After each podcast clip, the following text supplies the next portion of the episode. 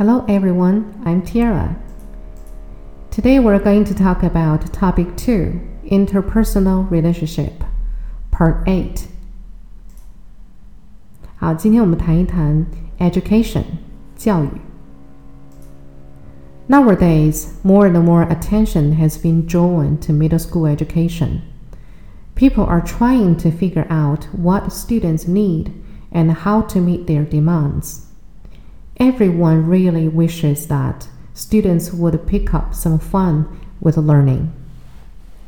现在呢，越来越多的注意力被吸引到了中学的教育方面，人们正在努力的去弄明白到底学生们需要的是什么，那么如何去满足他们的要求。每一个人真的都希望学生们能够在学习的同时，也能够得到很多乐趣。好，我们看这五个词 ：draw、figure、meet、wish、pick。好，我们一个一个来看。First one, draw。过去式过去分词是不规则变化。draw、drew、drawn。D R E W 过去式，D R A W N 过去分词。 当然，我们最初接触到 draw 的时候，表示的是画画。那它还有其他很多的很丰富的词义。我们来看例句：He was waving his arms to draw their attention. Draw one's attention，吸引某人的注意力。他正在挥手以吸引他们的注意力。After drawing the curtains, she lit a candle. 在拉上窗帘之后，她点燃了一根蜡烛。 Draw the curtains，拉上窗帘，所以 draw 还有拉的意思。She was drawing out cash from a cash machine。那么在这个句子当中呢，draw out cash 表示取现金，有取钱的意思。她正在从自动提款机上取现金。As the day set for departure drew near, I told my wife that I couldn't accompany them. Draw near 是一个常用的词组，表示临近、马上就要到的意思。那么随着离开的日子、启程的日子临近了，我告诉我的妻子，我再也不能陪伴她和孩子了。Next one, figure. Figure 有名词性，也有动词性，词义是比较丰富的。做动词的时候呢，过去式过去分词是规则变化，请在词尾直接加 d。好，我们看例句。It took them about one month to figure out how to start the equipment。花了他们将近一个月的时间才弄明白到底怎么启动这个设备。Figure out 表示理解、弄明白。非常常用的一个词组，请大家记住。Clever tailoring can flatter your figure。那么在这个句子当中呢，figure 是名词，表示身材。呃，聪明的剪裁呢是可以修饰你的身材的。It would be very nice if we had a true figure of how many people in this country haven't got a job。在这个句子当中，figure 也是名词。那表达的是数字、数据的意思。 如果我们可以得到真实的数字，在这个国家有多少人没有工作的话，那将是多么好的一件事情啊！She figured that both she and Ned had learned a lot from the the experience。她认为她和 Ned 都从这件事情上面学到了很多。Figure 可以表示认为。He figured himself as a good candidate. 他认为自己是一个非常好的人选。Figure somebody as 把某人当做什么，认为某人是什么。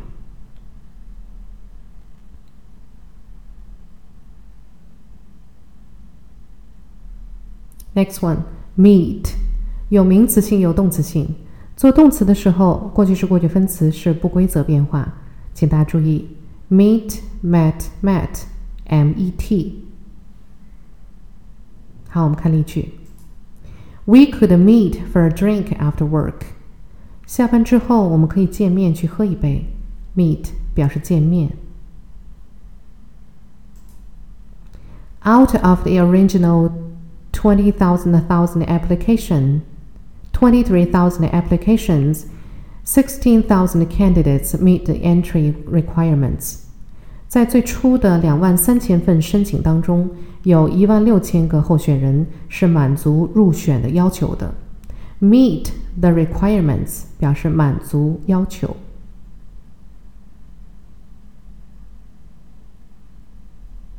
It is an enormous challenge, but we hope to meet it within a year or eighteen months. 这是一个巨大的挑战，但是我们希望在一年之内或者十八个月之内能够战胜它。Meet the challenge 可以表达迎接挑战，也可以表达战胜挑战。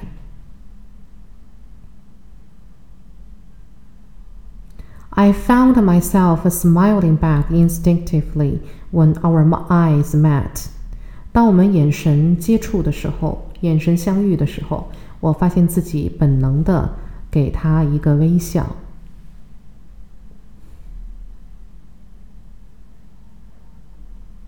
We have sports meet every year。那么这里就是名词了。每一年呢，我们都有运动会，都举行运动会。A sports meet。OK，next one。Wish 有名词性，有动词性。 做动词的时候呢，过去式、过去分词是规则变化，请大家在词尾直接加 ed。好，我们看例句。I just wanted to wish you a Merry Christmas. Wish somebody a Merry Christmas. 祝某人圣诞快乐。How I wish I was there with you. 我多么希望我跟你在一起呀、I wished that I had never met him. 我但愿从来没有遇到过他。Wish 这个词表示但愿。那么它后面的从句呢？通常情况下是要虚拟的，虚拟的形式也很简单。如果说跟现在的事实不符，那么我们需要把时态变成一般过去时；如果说跟过去的事实不符，我们需要把时态变成过去完成时；如果跟将来的事实不符，或者说将来发生的可能性非常小，那我们应该使用的是 could do 或者是 would do 的形式。那么这句话当中，I wished that I had never met him。我多么希望我从来没有遇到过他。那么这个是跟过去的事实是不符的，所以把时态变成了过去完成时。I had never met him。He closed his eyes and made a wish。他闭上眼睛许了个愿。Make a wish，许愿的意思。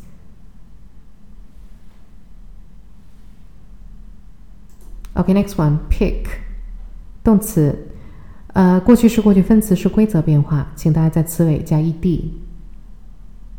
好，我们看例句：He helps his mother pick fruit。他帮他的妈妈摘果子。 Pick fruit，摘果子。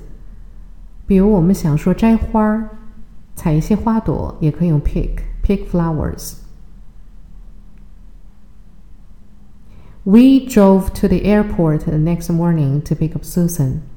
第二天早上，我们开车到机场去接 Susan。Pick up somebody 表示去什么地方接某人。Where did you pick up your English?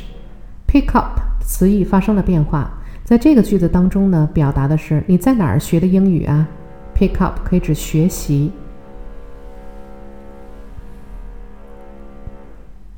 We can pick up Italian television，词义又发生了变化，表示接收信号。我们可以接收到意大利电视台的信号，我们可以收看意大利电视台的节目。Okay, now it is time to test yourself. 解答常识连线。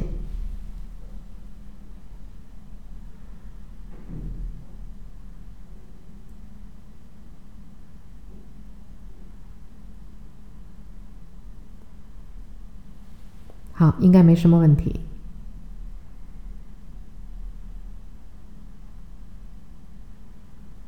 Okay, your advice. Please give me or your parents some advice on what you need for studying, how to meet your needs, or what you wish for your studying. Please think about these questions and give us some advice with the five words above. 请给我或者你的父母一些建议，关于你们对于学习的需求是什么？那么你们怎么样能够满足你们的需求？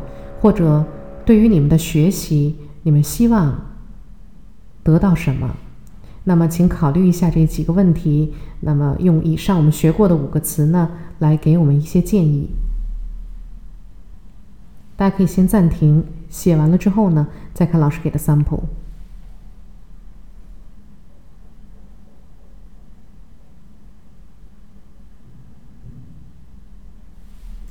Okay, sample. Almost everyone draws their attention to us students.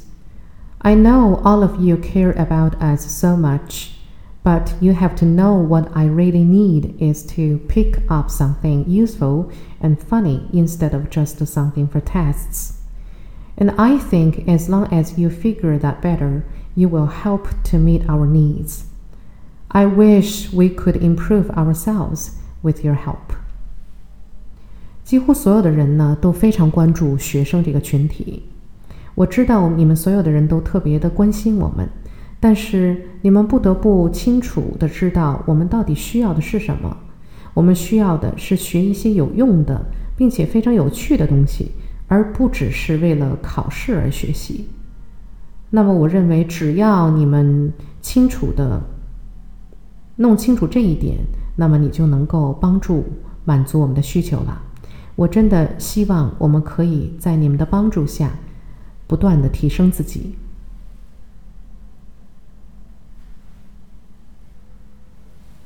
Okay, that is all for this part. Thank you for listening. See you next time.